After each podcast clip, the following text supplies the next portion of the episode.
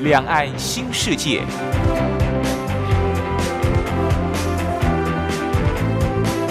这是一个让您打开视野、胸怀两岸、放眼全球的云端世界。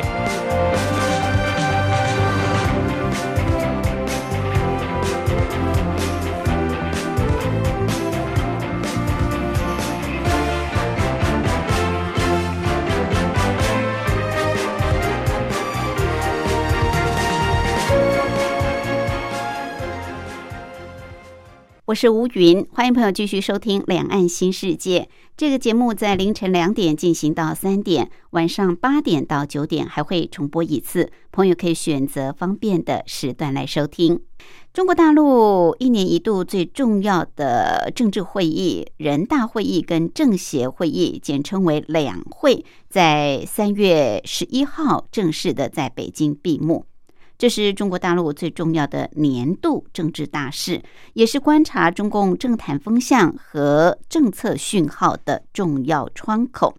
当然，大陆国务院总理李克强的政府工作报告更是大家所关注的焦点。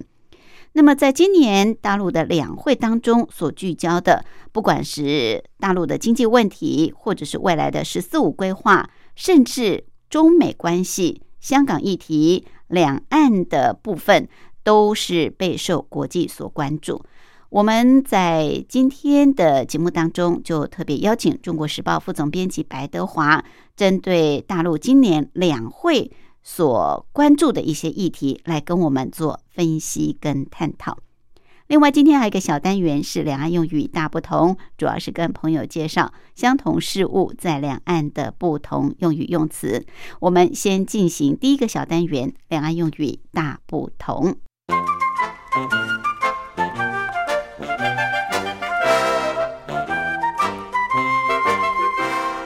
两岸用语大不同。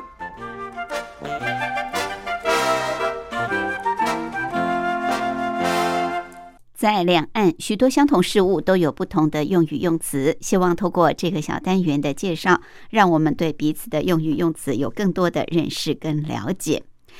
在呃，不管是台湾地区，呃，自己的国内，或者是在国际上，只要有灾难的地方，我们台湾民众都非常的热心，大家捐款都不落人后。在台湾。呃，称这种捐赠物资或者金钱叫做捐款、捐物资，在大陆呢，基本上就用捐资来形容啊，捐物资的资，捐资就是台湾所说的捐款。那另外呢，对于在工作岗位上啊，就是很认真的人，当然我都是非常值得肯定，但就是有一些人做事情。非常的敷衍了事哦，甚至呢，上班还会摸鱼做自己的事情。我们对这种工作态度当然是呃非常的不认同。好，摸鱼在大陆叫做混岗，因为通常大陆是把工作叫做上岗啊，就是在职工作叫做上岗，所以呢，摸鱼混水摸鱼在大陆就称为混岗。啊，浑水摸鱼的混混港，就是台湾所说的摸鱼。好，这是比较不一样的一个说法。再跟朋友复习一下，台湾所说的捐款，在大陆叫做捐资啊，资就是资金的资，捐资。台湾说浑水摸鱼，摸鱼，大陆称为混港，浑水摸鱼的混，工作岗位的岗，混港就是台湾。所说的摸鱼，好，这是今天在两岸用语大不同跟朋友介绍的。在音乐过后，我们就进入今天的主题单元。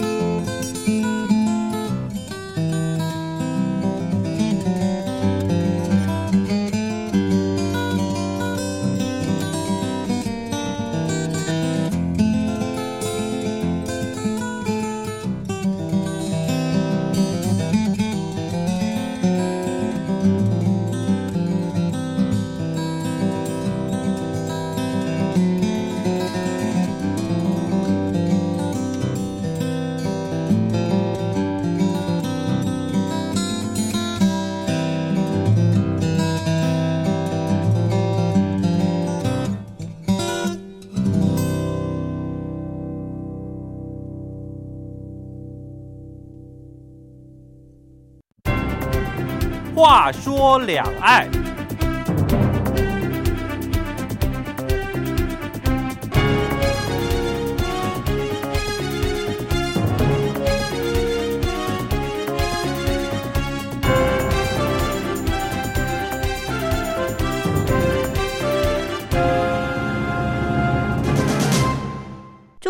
国全国人大政协会议在三月十一号正式闭幕，这是中国大陆最重要的年度政治大事，也是观察中共政坛风向和政策讯号的重要窗口。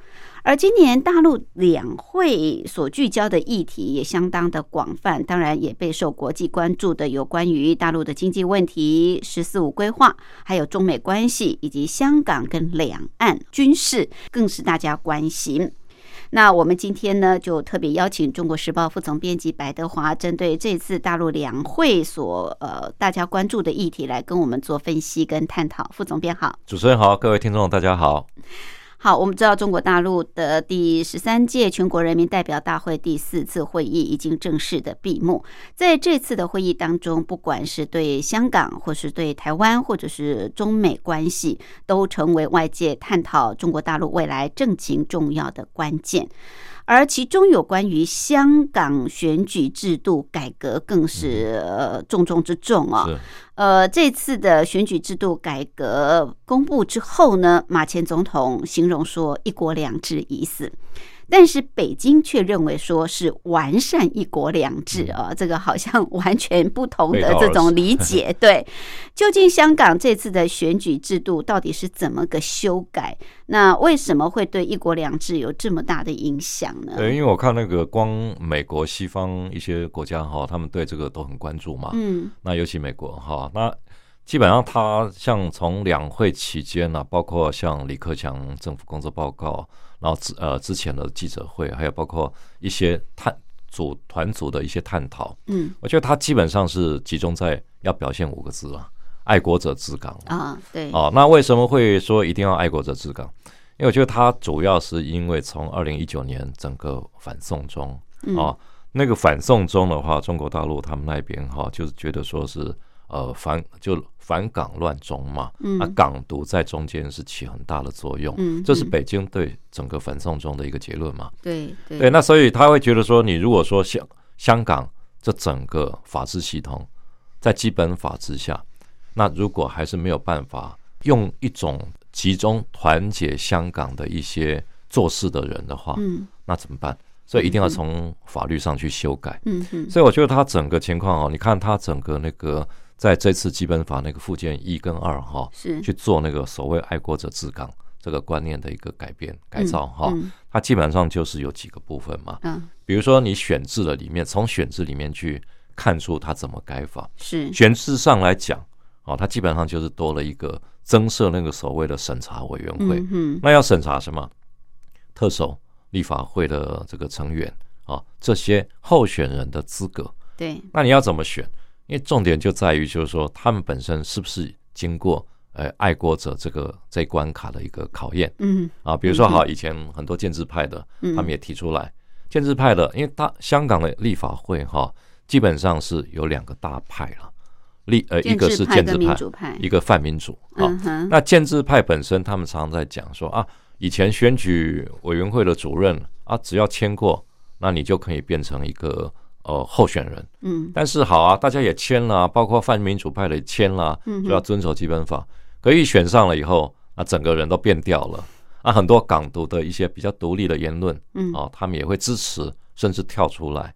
现在像那个香港过去立法会的一些议员啊，那个李柱铭那些人，其实现在不就都在司法方面的被审核吗？是对，所以这个部分审查委员会的功能，大概主要就是这个部分啊，这个新增。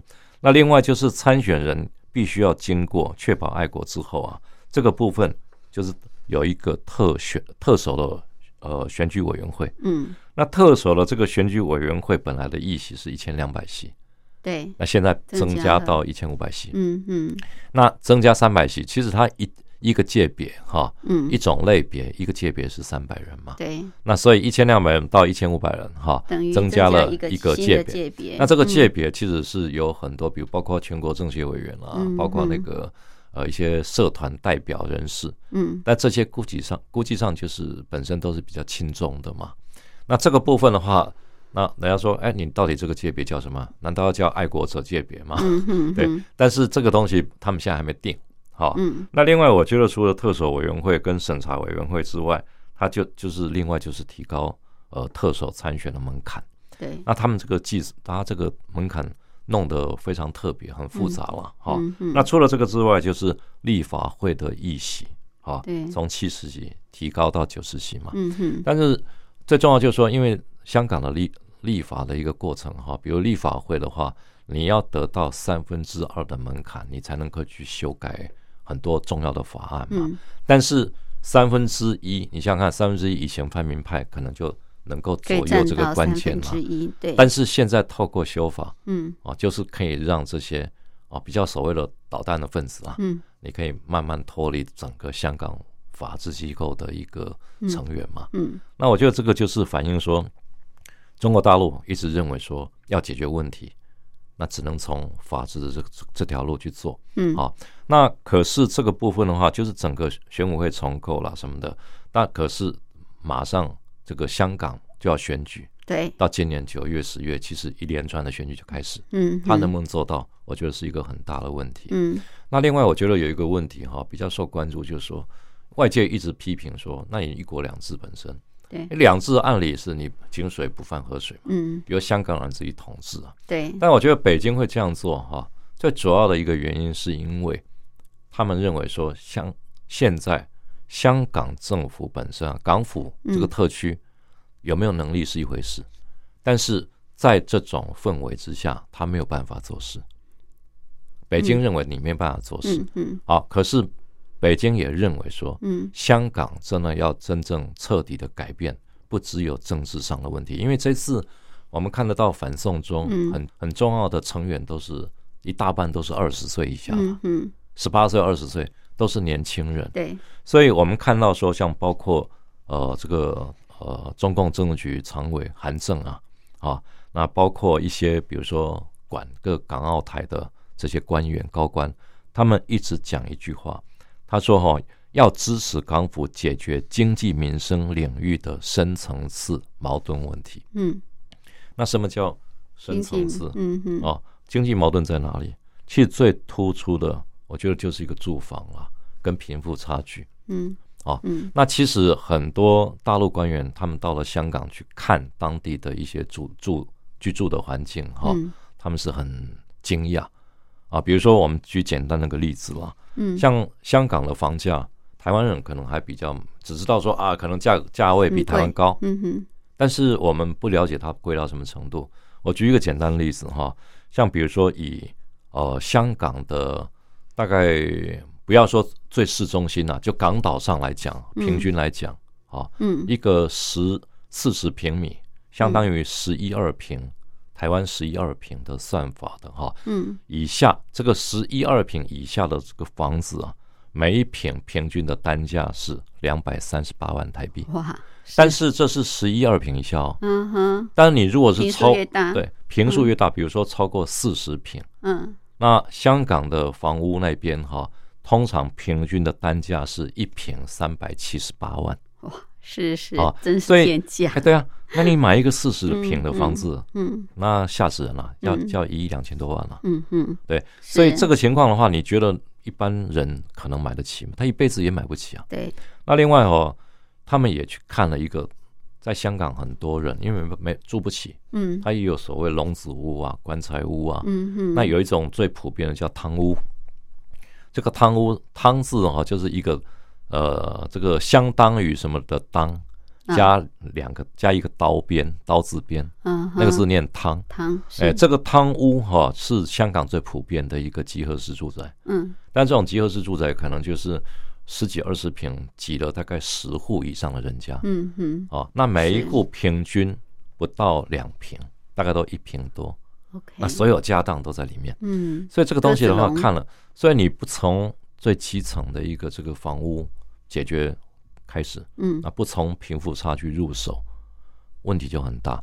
但是我觉得香港很重要，就是它很多商界的可能在这里面扮演很重要的角色。是，好，基本上当然香港有它深层的问题啊。不过大家比较质疑的就是香港在一九九七年回归的时候，那当时呢，邓小平提出的就是一国两制啊，五十年不变嘛。啊，这五十年不变，甚至还提到说港人治港啊，高度的自治。那未来的规划就是香港可以双普选，也就是说，香港的特首、香港的立法会的议员。都可以由全民来普遍的选举，就跟台湾一样。是，可是这几年下来哦，就是从一九九七到现在，其实也差不多才二十多年的时间，都还没五十年一半吧。大家认为说，香港的制度已经变了，就说这所谓的一国两制的这个两制，现在好像越来越走向一致了，就是说越来越跟中共的体制接近了。所以马总统说，这一次这个香港的这个选举制度改革，那一国两制已死，就表示说，这已经没有让香港可以高度自治，或者是说双普选，对于未来好像越来越没有希望。就算有希望，也是要选出中共所主义的人选，对，尤其是立法会的这个部分啊，现在一改之后。一定要爱国者 才能够来参选，甚至一个审查委员会就可以刷掉他们不喜欢的人了。对，你你怎么看？这对将来这个香港长期的发展来说，到底好或不好？还有大陆会提出，呃，对于香港这个一国两制很重要，就是垂范台湾嘛。嗯嗯。可是现在让台湾人民众看到说，哎。五十年一半都不到，你就已经插手香港的所有事务，在改变了，这会不会垂范台湾已经失去它的意义了？我觉得它呃，对香港的经济不是不好，但是对一国两制不是好事。嗯嗯啊，因为你一国两制本来就就是井水不犯河水嘛，很简单，你要怎么做，你香港人自主。嗯，但问题就是说。可能是不是还是主要是因为他看到香港经济的一些盲点，嗯，对。但港府本身哈，其实很难做事嗯，因为他要解决本岛的问题，但是又要上层中央的意见，嗯，所以他夹在中间，他也很难做。那加上港府本身，其实过去从英国殖民地结束以后哈，他很多英制的想法还在里面。你包你包括那个法院本身啊，以前英国派的法官到现在都还在。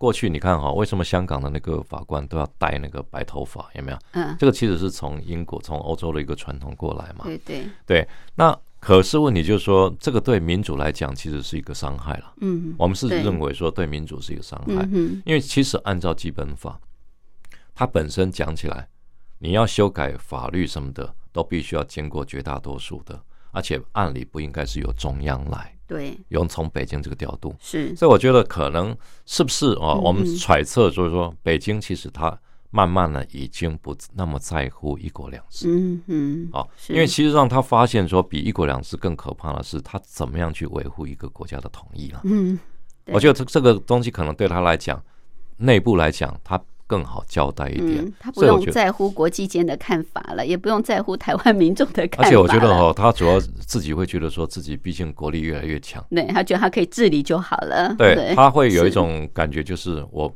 现在哪一个重点是在哪里嘛，我就反而不在乎你国际间怎么看。会有这个差别了，是好，这也就是为什么国际之间会认为中共在呃这个崛起之后，好像越来越强势，越来越压霸。好，那这是有关香港的问题，另外一个就是台湾的呃这个部分也是备受关注，有关台湾的议题，我们待会儿休息过后继续来请教副总编辑。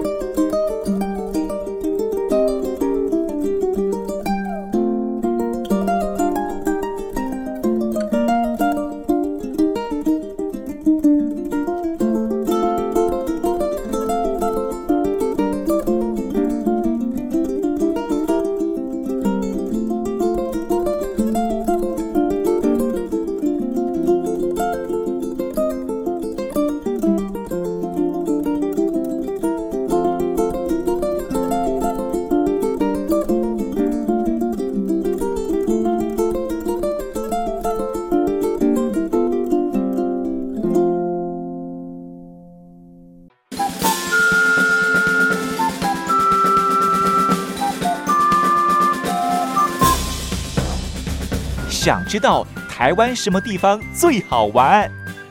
想知道台湾什么美食最好吃？想知道两岸发生了什么大事吗？您想要的，我们都有。收听光华之声，丰富您的人生。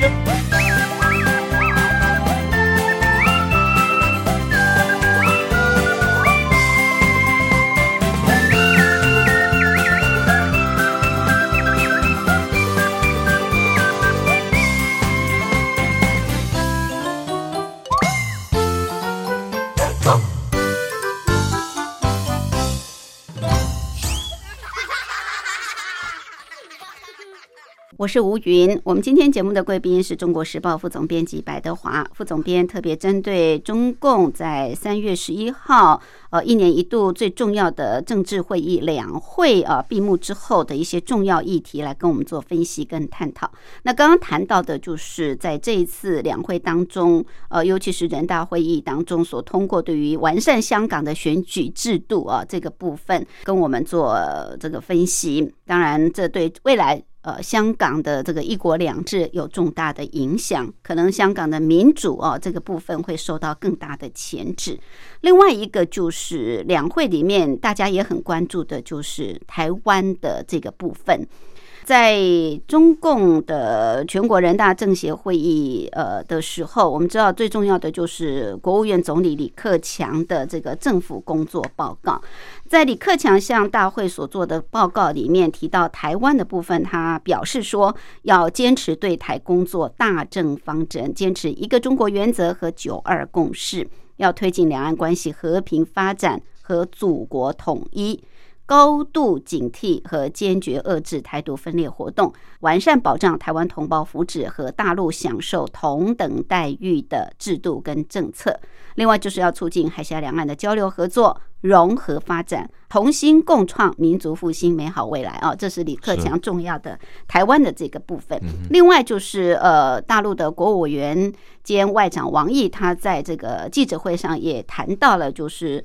对于台湾的议题部分啊，他还蛮强势的哎，他说。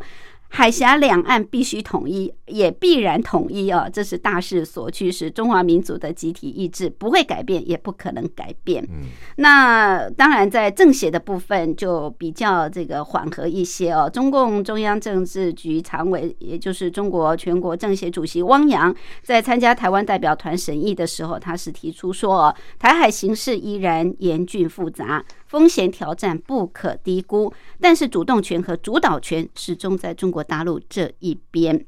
这个对于台湾的议题部分呢，感觉上大方向好像没有什么很大的改变，对不对？是不是一国两制？是，呃，大方向一个中国原则，对不对？啊，九二共识，对这个大方向。大方向其实没什么变了，但问题就是说，它有一些就是字里行间哈，它会突出一些东西，因为中国大陆好像政府工作报告。这一类的文书哈，基本上都是要中央政治局会议通过审议。嗯嗯。那你知道，像这背后的这些文档啊，在这个文字里面哈，要藏什么玄机哈？这一点他们很厉害哦，字斟句酌。对，没错。因为像这个部分哈，其实我们看，比如说研究对台的一些专家哈，也有提过这一类的看法嘛。因为他比较特别的说，因为去年其实二零二零年的政府工作报告哈，嗯，是被外界拿来最。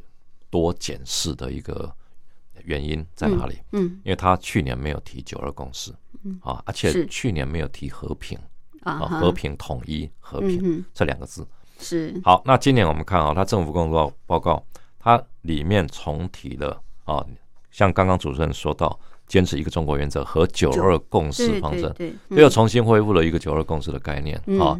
那其实他去年没提哈，后来被发现了。后来又补强了。后来在中央 电视台，是哦，他又重提这一块，说因为篇幅删减 啊，怎么样？所以他他就这样解释了。是，但是今年的报告你看又重提，那那今年的话篇幅为什么就不删减了？就很奇怪啊。好，那另外一个就是他在表述推进祖国统一这个部分哈，跟过去不一样。啊。比如说你看二零二一年的时候，他讲的一个呃比较特别是。推进两岸关系和平发展和祖国统一，统一是。啊。那你看哦，推进两岸关系和平发展有和平，嗯，和祖国统一，祖国统一就没有和平，嗯，换换句话说，他也可以武力统统一啊，啊，OK OK，因为以前，但是你看，你看二零二零年，嗯，他怎么表述？二零二零年的表述，推动两岸关系和平发展是一样的，嗯，接着是推进祖国和平统一进程。哦，去年是推进祖国和平统一进程，嗯，那今年呢？没有了，今年没了，今年就直接讲啊，这个祖国统一，祖国统一，嗯，那没有推进和平进程，是，这个是。字里行间就有它的深意在，嗯，啊，那可是我觉得这个部分是蛮特别的啦，嗯，就说跟过去相比来讲，哈，是，那刚刚我们提到说汪洋哈政协主席，那他汪洋其实在提这个部分的时候。我们其实要看他的对台大政方针，嗯，是要以政府工作报告为准。对对，因为汪洋其实他政协的概念本来就是比较统战意味嘛，嗯，他是联合九大党派嘛，是。那这个部分他讲话都一向会比较缓缓和一些。对。那另外，我觉得看王毅，王毅，王毅的对台哈，王毅为什么比较强势？因为他是面对国际啊，所以他的说法当然也是有一定代表性哈。嗯。他其实解释的也很深。但他其实，在在这一次的这个外交部的记者会上，还有之后接受专访的时候，哈，他对台湾提了三点，我觉得这三点其实是很重要了。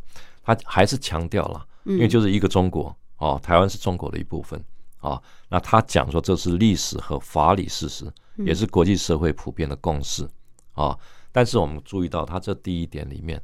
他没有提一句，因为这个其实是老三句，嗯，里面的前两句，嗯，啊，就是世界上本来老三句是世界上只有一个中国，台湾是中国一部分，中华人民共和国是代表中国唯一的合法政府，嗯嗯，但是今今天他没有提第三句，嗯啊，那过去我们知道二零零三年了，那时候的外长钱其琛，嗯，他把它变成新三句嘛，嗯哼，对，就是世界上只有一个中国。台湾和中国都属于台湾和大陆都属于中国的一部分嘛？对对，那所以这个部分我觉得倒是一个蛮特别的一个，可以做一个特别解读了。嗯啊，那另外第二个他讲说两岸必须统一，也必然统一是大势所趋啊。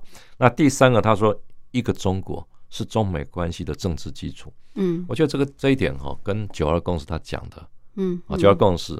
这个一个中国是两岸的政治基础，对，这个其实有点相相同，对对对，是。但我觉得他们在这一点上，他会讲到第三点这个部分是特别要坚持。为什么？因为中美三月十八号，像大陆来讲呢，是中共中央委员会的办公室主任杨洁篪，还有王毅，嗯，那美国是国务卿啊布林肯，加上国安顾问苏利文，二加二，这个可以看得出来，就是说中国大陆。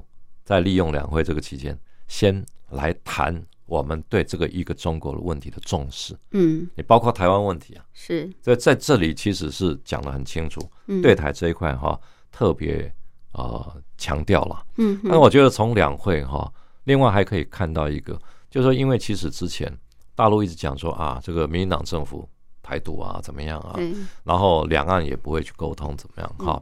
但是有一个地方，我觉得倒倒是可能。我们要比较留意的了，嗯，就说其实在这次两会有特别的有一些像政协委员啊、人大代表，嗯，他们提到了一个情况，就是反分裂国家法要再延伸，比如反分裂国家法当年二零零五年嘛，嗯，对，制造了这个，因为当时是陈水扁执政嘛，是。好，那这个法律出来了，但是这一次两会有特别的几个委员哈提到应该要再修订国家统一法，嗯，好。那这个国家统一法还有人讨论啊，到底是反分裂国家法的统的延伸，还是说另修一部法律？是。但是也有人建议说，这两部是相辅相成了。嗯。比如说反分裂国家法，它是一个反独的概念嘛。嗯。但是如果设一个就国家统一法，就是一个促统的一个概念。嗯。啊，两方面来结合，也不是没可能。是。我觉得这个可能是未来比较。要重要重视的一个发展。嗯哼，好，刚刚有一个重点就是副总编特别提到，在政府工作报告当中哦，每一字每一句哦都是非常精准的。是，那有时候某种程度是透露出一些重要的讯息，比方你提到就是在李克强的政府工作报告当中提到。呃，就是要推进两岸关系和平发展，嗯，但是跟祖国统一啊，这个祖国统一就没有像过去提到和平的统一进程，啊，和平进程，和平统一。那这就让大家联想到，就是近年来大陆的武统的声音。琼台的声音就不断的高涨啊！那像这一次，中共解放军跟武警部队代表团的发言人吴谦，他在接受大陆媒体访问的时候，他就特别提到，他就说，民进党当局这个顽固坚持台独分裂立场，是台海和平稳定的最大现实威胁。嗯，天下并不太平，国防必须要强大。所以今年中共解放军的这个国防预算就增加到百分之六点八，也提到了，就是说。呃，这个武力的呃强大的部分啊，就是不会放弃武力犯台的的这个部分，就是你刚刚提到的，今年提到这个祖国统一就没有提到这个和平进程的部分啊。那会不会两岸真的有可能走到武力相向的这个地步呢？这个谁都不知道，因为因为这个情况啊，是真的，我觉得是一个动态的一个趋向了。嗯，就说你到底能不能达到一个动态的平衡？嗯，你看以前说恐怖平衡嘛，嗯，但是最后到底会怎么样？比如说好，你台湾像比如说蔡总统来讲，他基本上是很克制的，是。他在很多方面，对，比如说好，你内部到底不管独不独了，不管讲什么，但是他在面对中国大陆，他是很克制，是，但是问题是大家都没有走出第一步，嗯因为中国大陆也说也也说他们怎么样，因为其实中国大陆在国际上来讲是不算克制啊。因为他对台湾，比如在西南方市区啊，对南海，你说这个到底是因为要匹配他国力崛起的一个现实，嗯，还是说针对台湾？嗯，我们不晓得。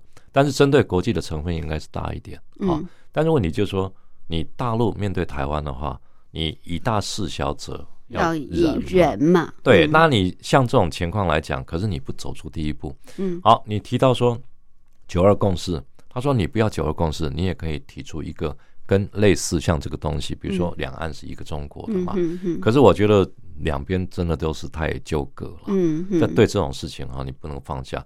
但是我觉得大陆它另外有一个想法，比如说好所谓琼台这个概念其实是怎么样？比如说好，他以前对你是百般的客气让利让利，像包括三月十七八号左右，他又推出一个所谓的农林二十二条措施嘛。嗯，那这个其实会觉得说，哎，前面不是才。不让台湾的凤梨进来嘛？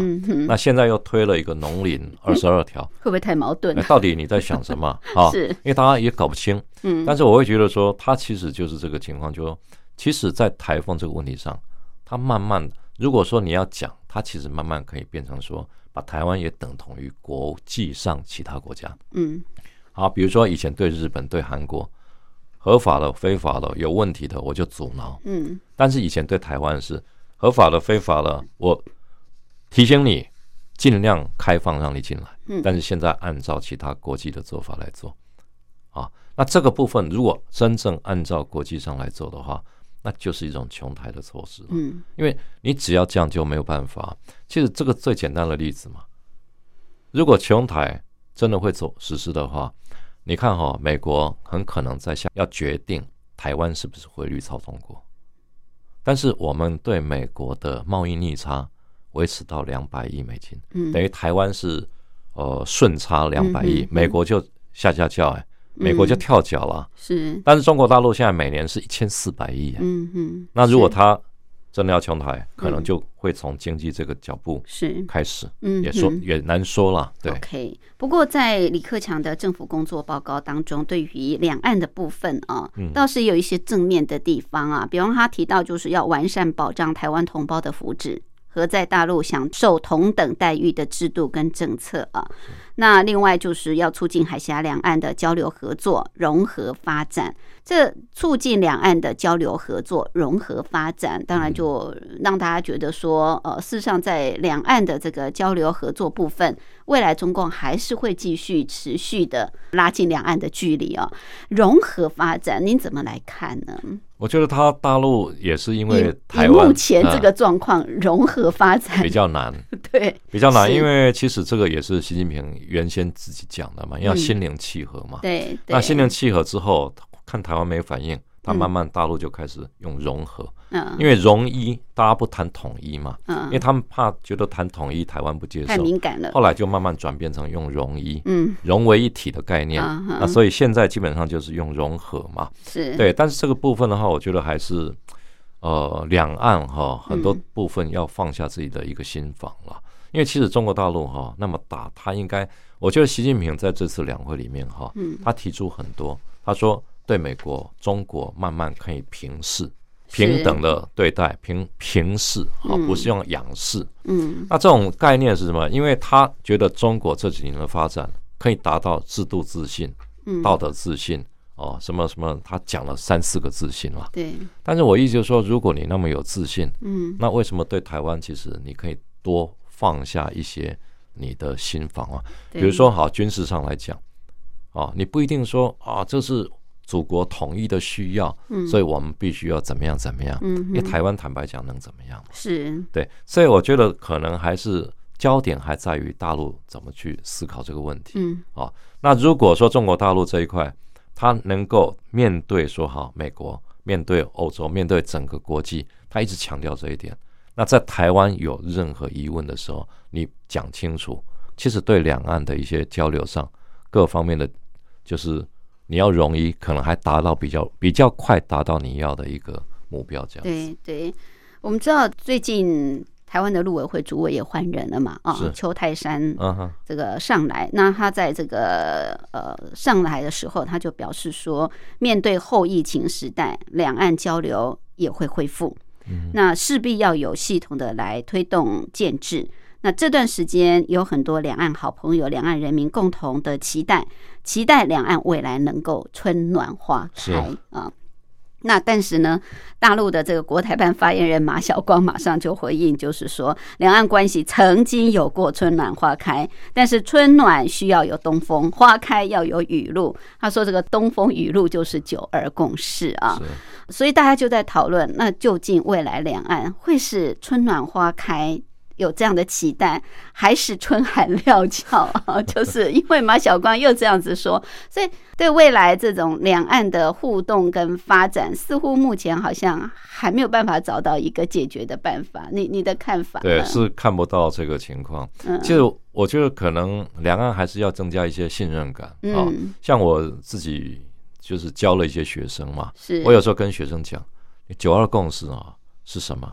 他们说那是老共的说法，老共要强要我们接受。是，其实九二共识这个是台湾人提出来了，不是大陆人提的。嗯，那九二共识实际上是苏启嘛，原来正大教授嘛。是是。但实际上九二共识，大家可能慢慢都会不了解说它的原始的一个情况。嗯。那可是九二当初九二年的时候达成的那个共识，讲的其实就是。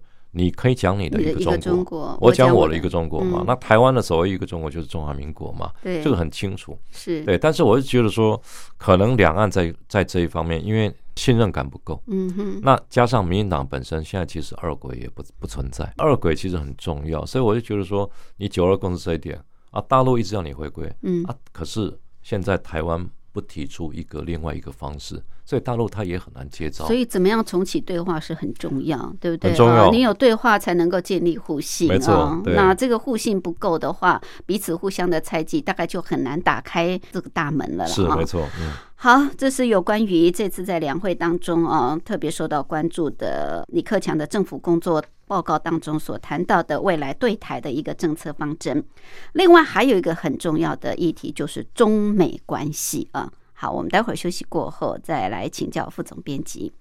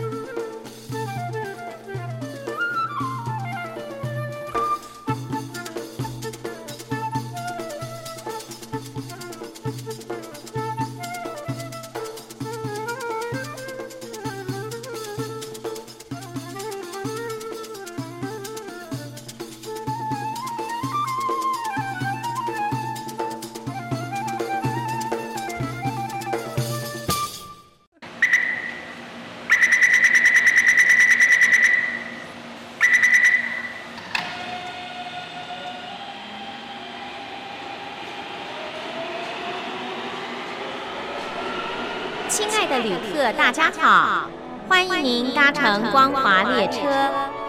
我们中途的停靠点有中波七一一千赫、九八一千赫、八零一千赫、八四六千赫，以及短波九七四五千赫。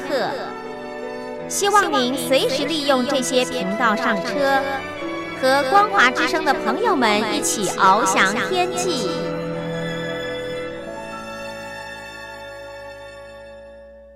我是吴云，我们今天节目的贵宾是中国时报副总编辑白德华副总编，特别针对最近才在大陆刚刚落幕的全国两会啊的一些重要议题来跟我们做分析跟探讨。那当然，在两会当中，大家最关注的就是国务院总理李克强的政府工作报告。因为这是关系到整个中国大陆未来对内对外的一个政策的发展方向。在刚刚我们谈到的，像是香港的议题或是台湾的议题，都非常受到关注。另外就是中美关系啊，那我们知道，从川普总统反中跟大陆方面搞得非常不愉快。接下来虽然是拜登已经上任了，但是目前看起来，拜登上任之后。呃，某种程度上还是延续川普的这种反中的政策啊。是。那甚至他要做的还是联合国际组织跟盟国共同来对抗中国大陆。所以，短暂来看，目前来看呢，中美关系要缓和好像也没那么的容易。呃，面对美国这个新上任的总统拜登，好像大陆在很多场合也都呃展现善意啊，就是表示说呃可以谈呐啊，大家可以合作，大家不必要这么样的敌对啊，可以互相的合作。那大陆国家主席习近平在参加政协团组的审议史的时候，他也提到说中国可以平视世界哦，你刚刚特别提到是。呃，似乎也暗示着这种美国是一个隐忧哦。嗯，您怎么来看未来中美关系的发展呢？我觉得川普跟拜登最大不同哈，因为川普是反中急先锋嘛。对。但是拜登相对来讲比较理性。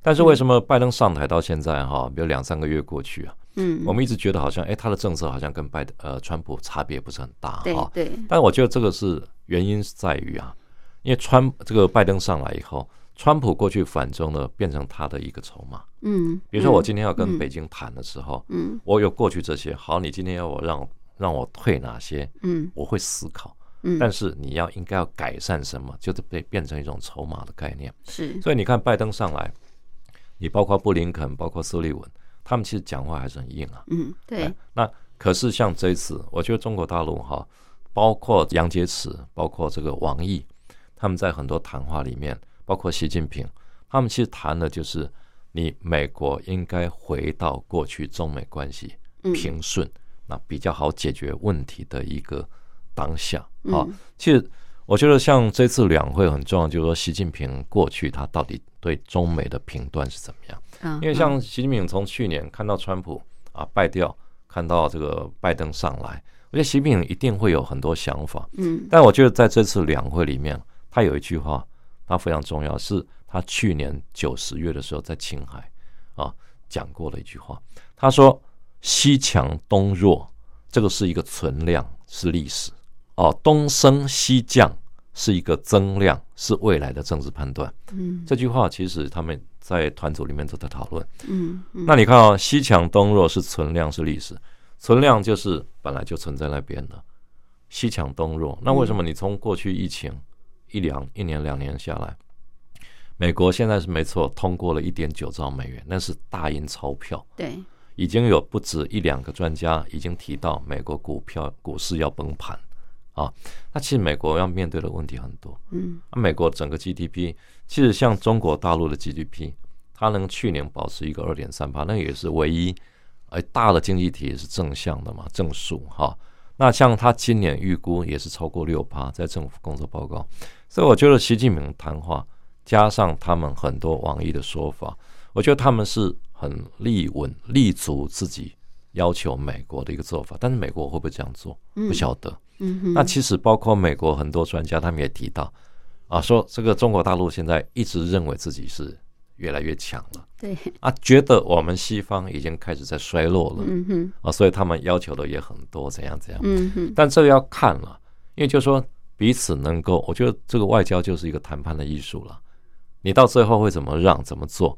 我觉得美国是比过去站在一个更理性的立场，嗯，但是中国大陆就是看他们要怎么，比如说退让什么，因为现在包括两边互关领事馆、大使馆，嗯，现在这个问题都还没解决啊，是。包括驱逐彼此的这个呃新闻通讯社记者，甚至把新闻通讯社列为大使馆这样来管理啊，那这个都还没有解决，嗯，所以如果说彼此看能不能。释放善意，那或者说再进一步的一些外交上的一个接触，是能不能达成目的？当然，现在很多人都说达不了，达不了什么太大的目的，因为两边还在踹。